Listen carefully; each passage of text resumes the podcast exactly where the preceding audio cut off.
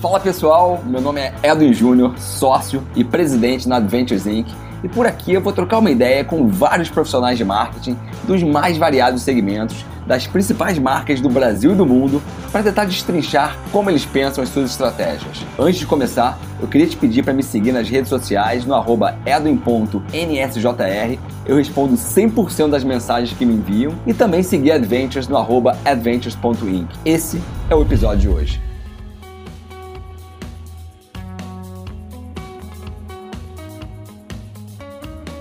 Ela é diretora de operações de marca, de beleza e e-commerce da PG do Brasil. Tem mais de 14 anos na companhia, onde ingressou como estagiária. Nos últimos anos, ela tem se destacado muito pela maneira inovadora que vem conduzindo um negócio de beleza na, na companhia. Hoje estou aqui com a Isa Zakizuk. Bem-vinda, Isa, tudo bom? Tudo bom, obrigada. É um prazer falar com você. Obrigado por ter aceitado o nosso convite. E assim, eu gosto de começar sempre falando um pouquinho sobre o contexto de quem está aqui, né? E aí, como uhum. eu falei aqui no, no, no início do texto, é, pô, você começou na, na PG como, como estagiária e hoje, pô, é diretora da empresa, né? Uma das maiores companhias é, do mundo. Assim, quais foram os caminhos que você trilhou para chegar até onde você chegou? Acho que é legal dar, dar um panorama pro pessoal. Com certeza. É verdade. Eu entrei na PG como estagiária. Vou contar um pouco. Na verdade, é curioso, porque eu Sou formada em administração de empresas. E quando eu escolhi que eu queria fazer administração de empresas, porque eu escolhi, né? Não é que eu.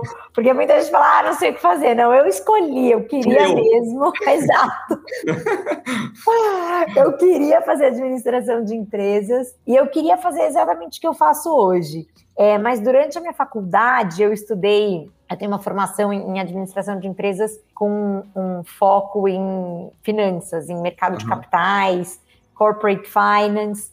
E a minha faculdade, ela era muito voltada, eu fiz FGV, na época em que eu estudei, ela era muito voltada para finanças. Uhum. Então, tinha aquela coisa de você precisa estagiar no mercado financeiro, precisa aprender, precisa conhecer. Tanto que meu primeiro estágio foi num banco de investimentos e basicamente eu não, não gostei, não me encontrei naquela experiência. E aí falei: não, ué, eu escolhi fazer administração, escolhi porque eu queria gerenciar negócios e muito mais com esse viés do marketing. E eu fiz o processo seletivo da PIG. É, e eu lembro até hoje, quando eu entrei, quando eu recebi a proposta, que eu fiquei muito encantada, porque era uma proposta assim, muito estruturada, já desde o estágio. Então eu falei, nossa, aqui eu vou entrar eu vou ter coisas relevantes para fazer, para aprender. E sim, já com essa, essa promessa que tem a ver com a cultura de empresa, de, de contratar de dentro, né? E de ir fazendo crescer a prata da casa. Então, enfim, sonhava que estaria aqui onde eu tô, não tenho certeza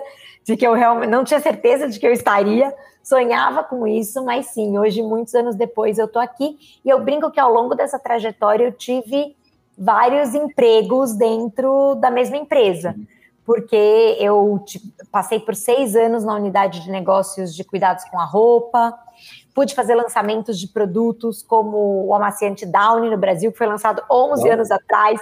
Eu trabalhei nesse lançamento, depois gerenciei esse lançamento, mudei para beleza, começando com Pantene em 2014.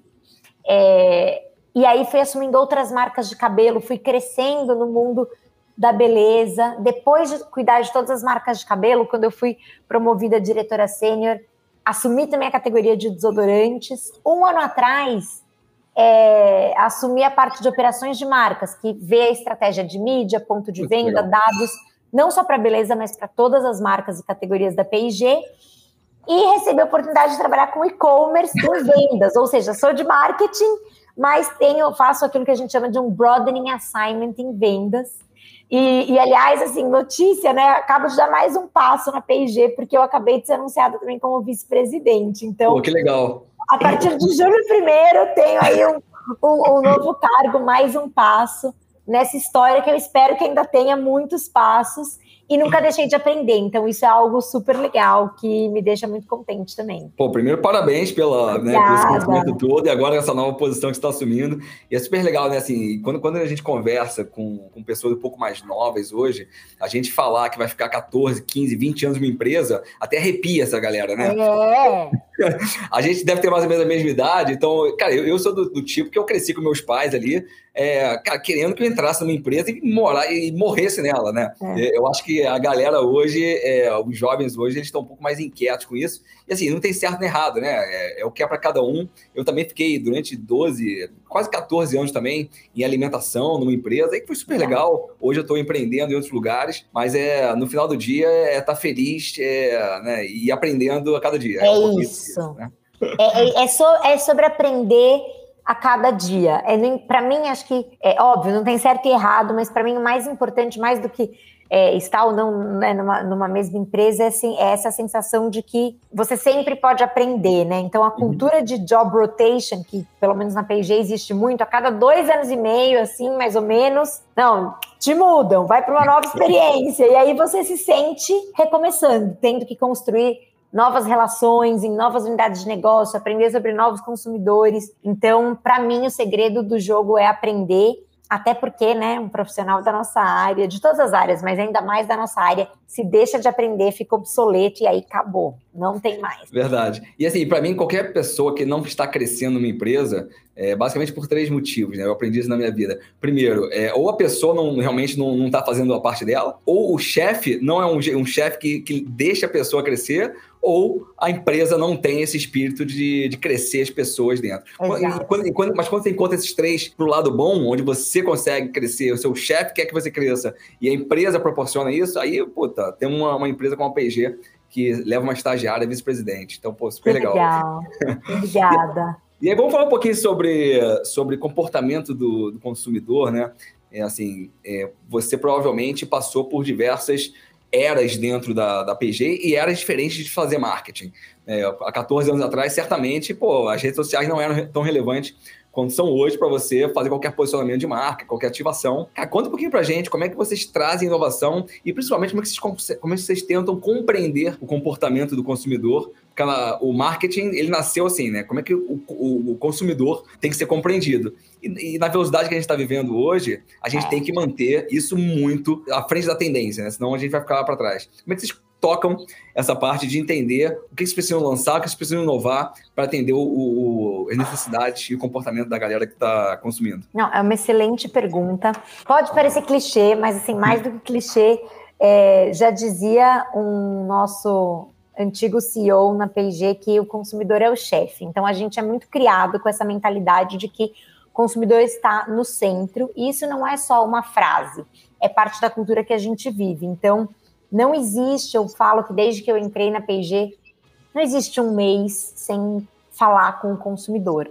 É óbvio que a gente vai se ajustando nas formas de falar, isso vai evoluindo, mas a gente busca sempre estar em contato com o consumidor e a inovação, não só de produto, óbvio, inovação de produto numa companhia de bens de consumo, de grandes marcas, é muito relevante, mas quando a gente fala em inovação, inovação em produto, inovação em como chegar é, nesse consumidor, inovação em comunicação, elas são a forma como a gente acredita que a gente vai melhor servir esse consumidor. E definitivamente, é, eu estava até conversando com o meu time, agora que eu lidero e-commerce, Estava conversando com o meu time porque a gente montou um hub para acelerar o e-commerce é, para todas as nossas marcas na P&G. E eu estava falando, não, esse hub, esse, eu acredito muito que esses hubs, eles, eles são muito importantes porque eles fazem com que um primeiro um pequeno grupo concentre muito aprendizado sobre uma área em que a gente precise acelerar e depois difunda esse conhecimento pela organização não só conhecimento, mas também estabelecendo os processos corretos para que a gente possa escalar tudo aquilo que a gente aprendeu. Eu estava contando para o time, quando a gente estava discutindo a importância desse, desse hub de e-commerce, que eu vivi o, o hub de digital. Na época em que o digital ainda era tão embrionário e pequeno, porque os nossos planos de mídia eles eram sempre massivos em, em TV aberta, é, que a gente precisou ter um hub do digital Sendo que hoje não existe falar num plano de mídia sem não. a gente ter isso integrado, né? Eu lembro, eu estava ainda em, em, em, Cuidados com a Roupa, quando Ariel e Downy lançaram as suas páginas no Facebook, assim, e era, nossa, a maior inovação. Então, a verdade é essa, eu acredito muito que a gente precisa sempre manter o contato com os consumidores, e a verdade é que a gente, globalmente, a P&G é, tem isso como um, um, uma prioridade é, em todos os nossos planos de trabalho e traduzir isso para o nosso aprendizado, para traduzir isso para o nosso dia a dia. Quando existem essas áreas em que a gente precisa acelerar, acredito muito em criar esses hubs é, e aí depois difundir por toda a organização. Mas o segredo é esse. E agora, como você bem disse, sempre vai existir uma nova área em que a gente precisa acelerar nosso conhecimento. Então, eu uhum. acredito que esses, esses hubs, esses sprints que a gente faz, eles vão ser cada vez mais frequentes e todo profissional vai precisar se reinventar. Então, eu mesmo, muitas vezes, estou é, ali sentada na cadeira fazendo lição de casa, na sala de aula e aprendendo para que eu também possa evoluir junto com o cenário em que a gente vive, né? E o cenário dos consumidores. Perfeito. Essa foi uma coisa é, curiosa, né? Que, sei lá, até uns cinco anos atrás, vai, quando você falava de marketing, as pessoas falam, ah, mas é marketing digital? Assim, hoje em dia não existe mais isso, né? O marketing, ele é digital. Né? E super curioso isso. E aí você falou do negócio de e-commerce, o e-commerce é um, é um assunto que me, me fascina. Assim, eu, eu antes de, de estar aqui na Adventures, eu, eu, toquei durante alguns anos a Domino's Pizza no Brasil. Ah, e, cara, sei. e assim, a primeira pizza que a gente vendeu online no Brasil, pô, eu, eu que estava à frente do projeto, que foi legal. legal. Foi em 2015, que pô, caiu um pedido lá na loja de e-commerce, que negócio é esse que tá pipocando aqui ninguém sabia o que, que era. Hoje é um negócio que fatura ali quase 30 milhões de reais por, por mês só de venda de pizza de e-commerce. E e-commerce é um negócio muito legal. Me explica um pouquinho do, como é que é o e-commerce na P&G. É, ele é direct consumer mesmo? Se eu quiser, como consumidor, comprar um down ou é mais para B2B? Como é que funciona? É mais para B2B. Hoje, é, aqui no Brasil, o nosso e-commerce ele é B2B. A gente é uma empresa que tem relacionamento com diversos parceiros do varejo em diferentes canais e a gente tem é, como um desses importantes canais, que também se torna cada vez mais relevante, o canal do e-commerce, servindo tanto aqueles, é, aqueles clientes, né, parceiros de trade que jogam puramente no e-commerce, como uhum. também ajudando os clientes, né, os nossos parceiros do varejo que eles também têm ou têm primordialmente as suas lojas físicas a se digitalizarem. Então, para a gente, e eu acredito que isso se deva muito ao footprint também da P&G, a gente acaba aprendendo coisas e tendências que acontecem em outros lugares do mundo antes. Então, uhum. a gente vê a realidade da China, a gente faz, fazia e volta a fazer agora, é, nesse período é, em que a gente pôde voltar a viajar, várias viagens de aprendizado. Vai para a China, vai para os Estados Unidos, vamos buscar o que está acontecendo e vamos nos preparar. Então, isso também foi muito importante, porque mesmo quando o e-commerce ainda era muito mais embrionário na PIG, a gente já estava preparado para quando veio um grande boom, que foi justamente Sim. o momento da pandemia. A gente olhava, a gente comparava as nossas curvas, não só de total Brasil, mas, por exemplo, comparava uma curva de São Paulo com uma curva de China e entendia mais ou menos quando será que vai acontecer esse tipping point em que as coisas vão acelerar de uma maneira é, muito mais agressiva. Coisas que. Isso é para tentar entender o que estava no nosso controle. Aí vem coisas que não estão no nosso controle, como a pandemia, aceleram ainda mais, mas a gente já estava muito mais preparado. A gente tem dados de que nos últimos dois anos, para as nossas categorias, as vendas é, no, no canal é, digital, no canal online, elas cresceram entre 70% e 80%. E a gente tem dobrado as nossas vendas, a gente tem conseguido crescer acima do mercado, tem conseguido exercer algo que é, é aplicar o nosso conhecimento profundo do consumidor também para ajudar os nossos parceiros a darem os seus passos no caminho da digitalização e também já pensando, tá, e o que, que vem além? Principalmente num mercado, num, num cenário em que tantos novos players surgem o tempo todo. A velocidade uhum. de mudança é muito rápida. Então, como servir esses novos players, como ter o portfólio correto, é, como chegar e atendê-los, o que, que o shopper de cada subcanal do e-commerce busca. Essa tem sido também a nossa constante jornada. E a pressão que fica é que a gente tem cada vez menos tempo para voltar com uma resposta, para voltar e servir com superioridade esses nossos clientes. Perfeito, e assim, é, e cada vez mais que você vende online, é, eu, eu adoro vendo online porque você consegue ter os dados, né? Então, e agora, o que você vai fazer com ou não com os dados, aí que é, é o grande diferencial de uma empresa, né? Então, Exato. É, é, é, por aí que a gente navega. E aí, quando a gente fala de, de comportamento de consumidor, fala de e-commerce e tudo mais, assim, no final do dia as pessoas estão cada vez mais é, comprando menos as marcas e sim o propósito da marca. E quando a gente vê P&G, cara, assim, é, em todas as marcas que estão ali dentro, a gente, a gente vê, pô, como vocês trabalham com diversidade, vocês trabalham com, com metas pô, super sustentáveis, né? Um papel fundamental para qualquer companhia hoje. Como é que vocês é, tentam expor isso primeiro, internamente, como é que vocês é, claro. criam essa estrutura de diversidade e ser uma empresa sustentável, e como é que vocês transmitem isso para o cliente para ele enxergar nisso nas marcas de P&G, marcas que se importam com essas frentes que naturalmente são marcas que as pessoas vão querer consumir mais. Perfeito. É, na P&G a gente fala que a gente tem que ser sim uma força para o crescimento, é, nosso crescimento, o crescimento dos nossos stakeholders, clientes, comunidades, e a gente tem que ser uma força para o bem. E a gente acredita que a responsabilidade que vem com ter grandes marcas no portfólio é que essas marcas também precisam ter um posicionamento muito claro, usar a voz, né, usar o seu posicionamento, usar a, a sua voz e até o investimento que a gente coloca por trás das voz, da, da voz das marcas, que é esse investimento em mídia, para que a gente também comunique mudanças que a gente gostaria de ver refletidas na sociedade, uhum. para ir moldando realmente um, um, mundo melhor. E além disso, aquilo que a gente né, também mais escuta falar é que o consumidor de hoje, mais do que o storytelling, ele também compra o story doing. Então a gente uhum. precisa, além de passar toda essa mensagem, garantir que as ações das nossas marcas elas sejam consistentes em linha com aquilo que as nossas marcas pregam como propósito. Mas é muito legal ver que é, se isso sempre foi verdade, esses esforços também têm se acelerado muito mais. E eles se aceleram tanto no nível das marcas, cada marca com seu próprio esforço, como no nível corporativo, total P&G. Então eu vou dar alguns exemplos que eu acho que ilustram bastante isso.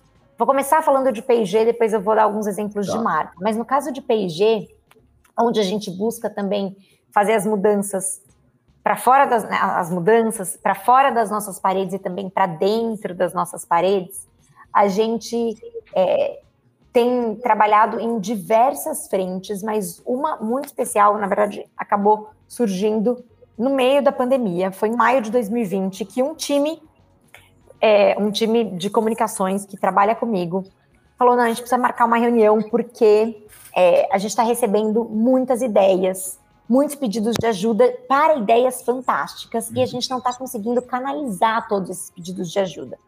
E o time falou: por que, que a gente não cria então uma plataforma, uma aceleradora social, que foi batizada de Aceleradora Social PIG, para que a gente possa formalizar um pouco todos esses pedidos de ajuda que estão chegando para a companhia via diversas pessoas, mas às vezes ficam perdidos.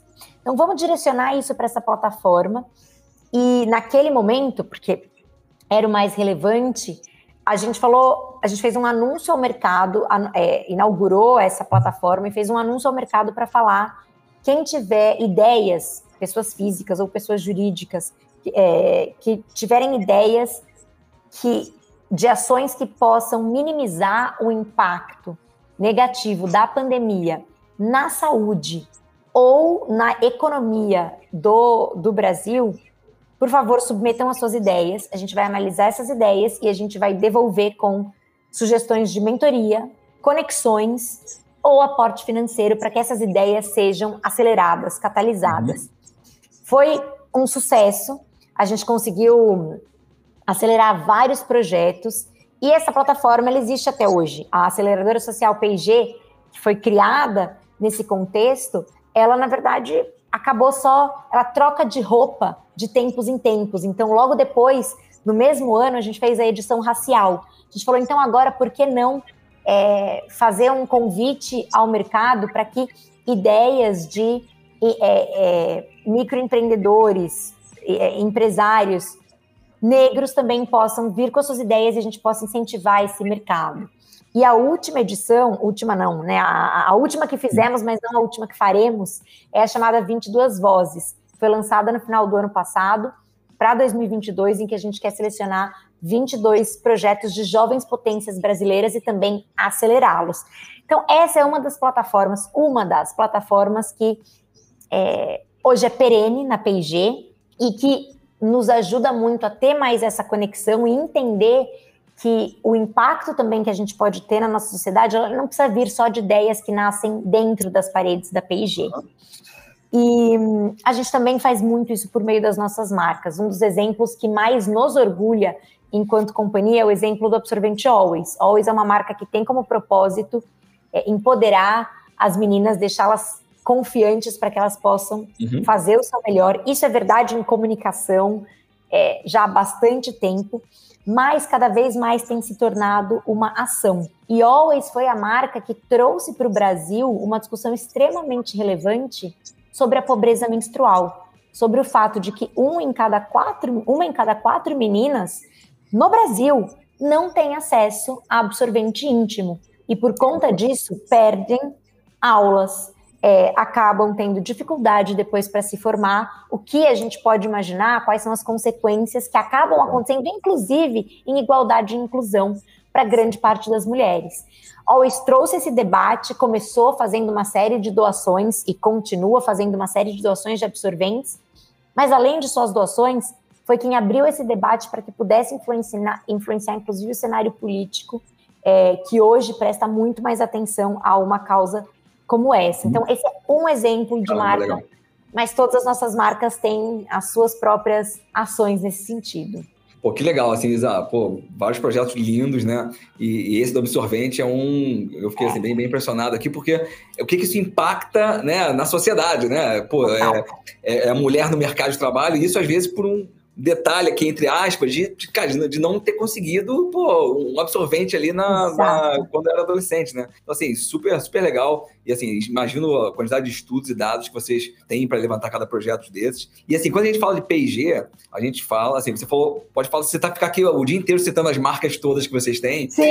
E, e uma coisa que sempre me fascina em qualquer papo sobre marca, de uma maneira geral, é a concorrência, né? Eu adoro falar de concorrência, porque, assim, para mim, na minha vida, né, é, eu sempre fiquei sentado na cadeira do cliente também a vida inteira. Uhum. E, e, aquela história que o, o, concorrente é o inimigo, aquele negócio, para mim, assim, nunca foi uma verdade verdade para mim, né?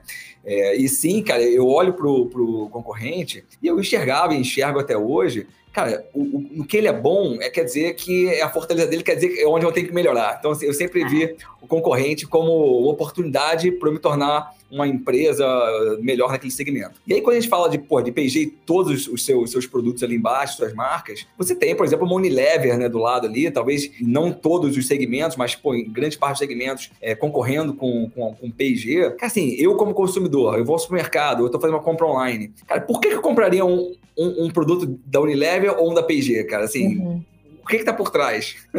Não, perfeito. Eu adoro o que você falou. Acho que antes até de, de entrar nessa, nessa resposta, eu concordo. Eu acho que assim, quando a gente fala de qual é o objetivo primário da P&G, mais do que só pegar um pedaço maior da torta, né? É a gente crescer a torta para uhum. todos os envolvidos. Então a gente tem um compromisso com crescimento de categoria que é muito interessante e que beneficia os consumidores que vão ter melhores produtos, melhores serviços com melhor valor, o varejo, a indústria, a comunidade. Então assim, é algo que é muito mais positivo e que acontece quanto melhor for a, a concorrência, quanto, quanto de mais alto nível for esse jogo, uhum. é muito melhor.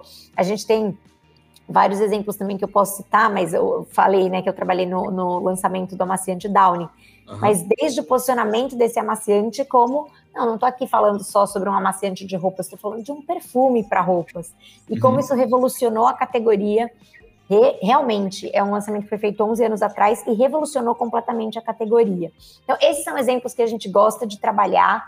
E sim, a gente também é, busca estar muito em contato com o mercado e aprender bastante sobre como a gente pode continuamente elevar nossa barra. Um dos comportamentos que a gente mais valoriza, inclusive nos nossos profissionais, é essa habilidade de elevar a barra, de olhar e uhum. falar. Sempre dá para fazer um pouco melhor e com certeza é, uma boa concorrência também nos, nos provoca isso, deveria nos provocar a isso. Mas o que a gente acredita que realmente faz da P&G é, diferente, diferenciada no mercado, é o compromisso, o nosso, o nosso jogo, ele é o jogo da superioridade.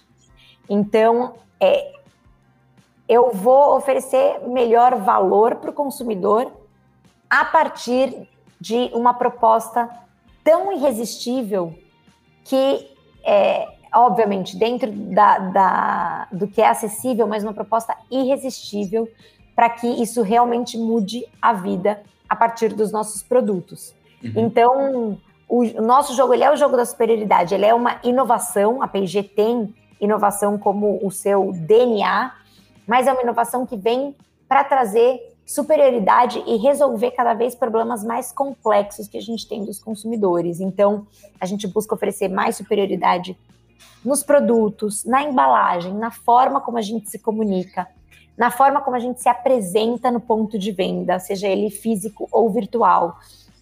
E, e esse é o nosso jogo. Então, sempre também que a gente é provocado, a nossa resposta é por meio da superioridade, porque é o nosso DNA. Então, no final das contas, por isso que a gente fala, é um jogo bom, porque ele é um jogo construtivo para o consumidor, para a companhia, para o mercado e até também, é assim como a gente também olha, assim, se provoca e se inspira, que também possa provocar e inspirar é, outros players do mercado.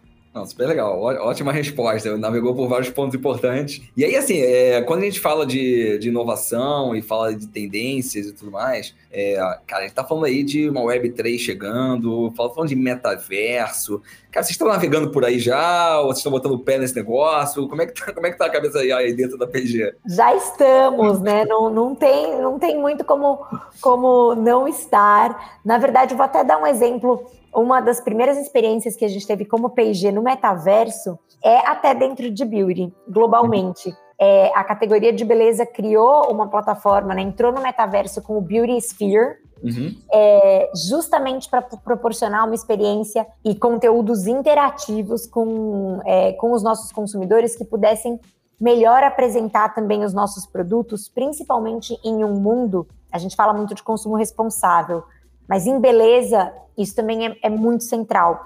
Então, a gente acredita numa, numa abordagem sistêmica, que a gente chama de responsible beauty, né? A beleza uhum. responsável, e que integra diversos fatores, desde transparência de ingredientes até segurança dos nossos produtos, sustentabilidade, igualdade e inclusão. Então, a gente encontrou também no metaverso, com o Beauty Sphere, que foi uhum. essa plataforma global é, lançada recentemente uma forma de a gente também se comunicar de uma maneira mais próxima e com ainda mais transparência sobre aspectos que são cada vez mais importantes para os nossos consumidores. Então, sim, a gente é, já tem a nossa entrada e tem aprendido bastante sobre como evoluir é, essa relação com o consumidor. É isso, ela só evolui, a gente só adiciona novas pernas e pontos de contato. E a gente fala muito, né, de hoje em dia, metaverso, é, tecnologia e tal,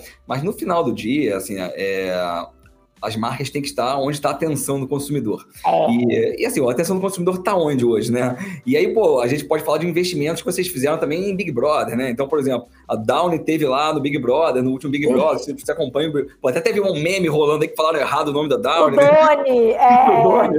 Foi a, foi a cantora... Nayara. A Nayara, Nayara mandou um Doni lá e tal. Então, assim, no final do dia, é, é, é onde está o consumidor, a atenção deles que tem que estar. Se é TV, se é out, out of home, se é metaverso, assim, na verdade não importa, né? E aí isso aconteceu até com, com o próprio Big Brother, né? Quando você olha, é, o Big Brother está na edição 22, já desde 2000 que está no ar, é, pô, ele bombou pra caramba ali nos 10 primeiros anos, 12 primeiros anos, porque a atenção do consumidor não estava na internet, ela estava na televisão. Tava na Rede Globo ali, tava no canal aberto.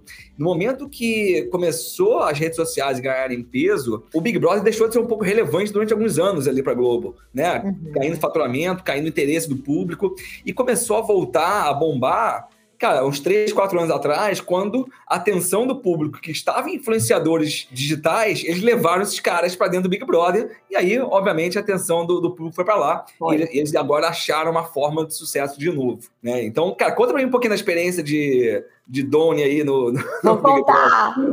Não, excelente pergunta, porque é verdade, a atenção do consumidor está onde existe mais valor para ele naquele momento, porque ela também está cada vez mais disputada, uhum. né?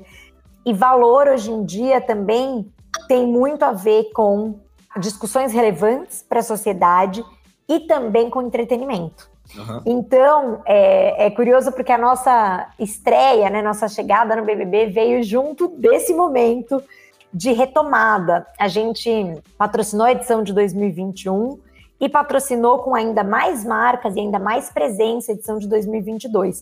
Claro que indo para de 2022 se deve a resultados de 2021, mas também é uma evolução do nosso aprendizado, porque obviamente a audiência do programa influencia muito a nossa escolha de patrocinar o BBB. Porém, não é, é só isso, muito pelo contrário é, mais do que comprar uma audiência massiva é, na TV, o que a gente fez foi criar todo um ecossistema para estar presente nas conversas que aconteciam, né, para estar instantaneamente uhum. presente nas conversas que aconteciam o tempo todo sobre o que está acontecendo na casa. E para as nossas marcas também poderem se apresentar para os consumidores com muito mais intimidade do que acontece num comercial de 30 segundos na TV. É, então, essa história do Doni é fantástica. Esse ano a gente esteve com Downy, Pantene, Vicky e Oral-B. E a história do Doni é fantástica porque foi, né? Numa prova, é, a Nayara falou Doni, isso virou um assunto na internet e a gente estava lá pronto para abraçar e falar, gente, somos somos Doni. A gente vestiu a camisa é, de Doni, isso virou enfim, um, um, um trend top, que depois a marca até fez ações, até fisicamente, com a Nayara, em alguns pontos de venda, e abraçou totalmente essa, essa marca. Assim como Pantene agora no, no, no, Twitter virou é, é, chamada de Pan. Então, assim, a intimidade que os consumidores têm com Pantene já está num outro nível e pôde também, por exemplo, fazer declarações importantes esse ano a partir de, né, quando a gente fez uma, uma das festas dessa edição, levar uma das nossas embaixadoras, que é a Lineker, uma mulher trans, para estar no palco do Big Brother. Uhum. E esse foi um encontro muito emocionante, até com a Lina, uma outra participante, uhum. e que também comoveu muitos brasileiros. Então, no final das contas, estar na conversa e a gente preparou todo o nosso activity system para que a gente pudesse estar nessas conversas instantaneamente com a presença das nossas marcas, um protagonismo da voz de cada marca e para que a gente também estivesse disposto a aprender com aquilo que aparecesse uhum. e repensar, refletir, entender como responder, onde entrar, onde não entrar. Então, definitivamente, o Big Brother, mais do que um programa de TV, é um entretenimento que tem ocupado um grande espaço, inclusive nas conversas, né? No talkability, nas conversas das pessoas, e aí que a gente também escolheu estar. Super legal. E assim, isso tudo acontece quando as marcas é, decidem por é, entreter o consumidor e o, o, público e não interromper, né? Porque é um saco, às vezes você está olhando aqui, aí do nada entra uma propaganda que não tem nada a ver com o contexto, e eu acho que, pô, todas as marcas, acho que o McDonald's fez isso muito bem no, nos últimos Big Brothers. Né? Eles conseguem, de uma maneira, é, estar dentro naturalmente e expor, obviamente, a marca, que esse é o intuito do negócio. Mas, assim, acho que todas as marcas que estão ali estão dando aula no Big Brother. Concordo. E eu acho que é a nova maneira de fazer marketing, é, é entreter e não interromper. E a gente acredita muito nisso aqui dentro também. Então, acho que pô, parabéns aí por todas as ações. Não, e excelentes inspirações, né? Você que falou, tem os concorrentes, é, não só dos concorrentes diretos, mas também de ver tudo isso, como a gente também aprendeu e se inspirou com vários outros colegas que também participaram é, do Big Brother. Eu concordo 100%. Teve um outro erro também, né? Acho que foi o 99 que fez, aí falaram Uber. Teve uma, uma questão dessa ali também no, no Big Brother. Que, é, é, exato. Muito bom. E aí, Isa, pô, indo para uma reta final aqui, é, fala um pouquinho, né? Você como VP, agora VP é. de, da PG, como é que você se mantém atualizada, assim, né? Você é uma pessoa que lê, você está nas redes sociais, você é ativa em redes sociais, você é aquela que tem um perfil fechado, mas, pô, segue milhões de marcas. Como é que você interage aí na, no mundo digital e de tá dentro das tendências? Com certeza, sigo milhões de marcas. Eu e a, e a gente, eu e o time, né? A gente também vai é, se alimentando de tendências, de coisas que a gente vai vendo, coisas que a gente vai descobrindo. Então, a gente tem ali também grupos muito ativos de conversa, em que a gente também vai compartilhando descobertas e, e conversando sobre elas. Então, acho que isso definitivamente é algo é, que não só eu, mas todo o meu time faz, e aí isso gera também um espiral da gente poder é, fazer cada vez mais, se abrir cada vez mais para o mercado. Adoro ler, então, não só sobre marketing, mas adoro também né, leitura leiga, mas estou sempre lendo um livro. Não existe um momento em que eu não tenha uhum. um livro junto comigo. Então, essa também é uma outra forma de até é, ganhar mais profundidade. E o outro elemento chave é conexão. Eu acho que parte do que a gente está fazendo aqui, uhum. né, esse debate, essa conexão, é, a nossa conversa e depois que eu também possa escutar vários outros nomes de marketing e que eu possa é, também ir me inspirando e aprendendo com tanto conteúdo disponível hoje, é assim, na verdade, é uma dádiva que, como profissionais, a gente tem hoje muito mais à nossa disposição do que antes e que com certeza nos constrói. Então, é, não só escutar mas conversar também acaba nos construindo, trocar muitas ideias. Então, essas são as formas com que definitivamente eu, eu coloco na agenda e sou intencional a respeito de fazer para me manter atualizada. Acho que a nossa maior dificuldade hoje, né, vivendo nessa era aqui, é a gente selecionar o que, que a gente vai dar foco, o que, que não vai. Porque senão você acaba se aprofundando em alguns assuntos que. com milhões de, milhões de assuntos que, que batem na nossa porta a cada segundo. Eu tô aqui, cara, meu WhatsApp, igual o teu também deve estar tá bombando Total. aqui. O que, que eu vou dar foco, o que, que eu não vou quando sair aqui da, da nossa gravação, né? Isa, cara, super obrigado. papo super gostoso, super leve. Eu agradeço. Uh, poder uma aula aí sobre, sobre marcas, sobre construção, sobre relacionamento com o consumidor. É super prazer ter você aqui e obrigado mais uma vez. Eu que agradeço. Muito obrigada. Tchau, tchau. Obrigado. Tchau, até mais. Agora, o CMO Playbook também está no YouTube. Não esquece de ativar o sininho e curtir tudo que vem por aí.